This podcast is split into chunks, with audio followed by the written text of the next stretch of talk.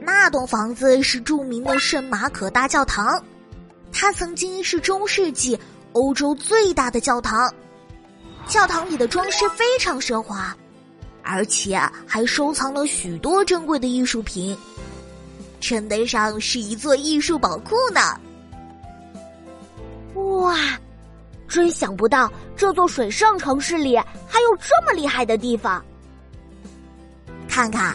威尼斯厉害的地方可不只有这里哦，在威尼斯有一条 S 型的大运河，沿着这条河走，就可以看到沿岸的近两百栋宫殿，还有不同建筑风格的教堂。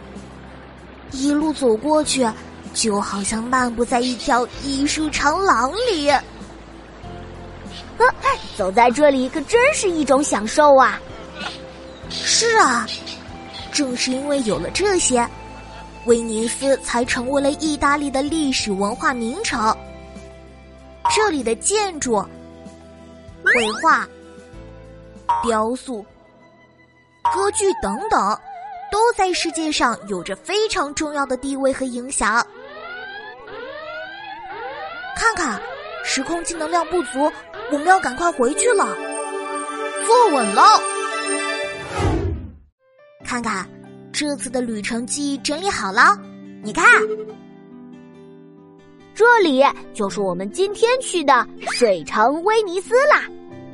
威尼斯有一百一十八个小岛，一百七十七条水道，还有四百多座桥梁，是欧洲独特的无汽车地区。船是这里唯一的交通工具。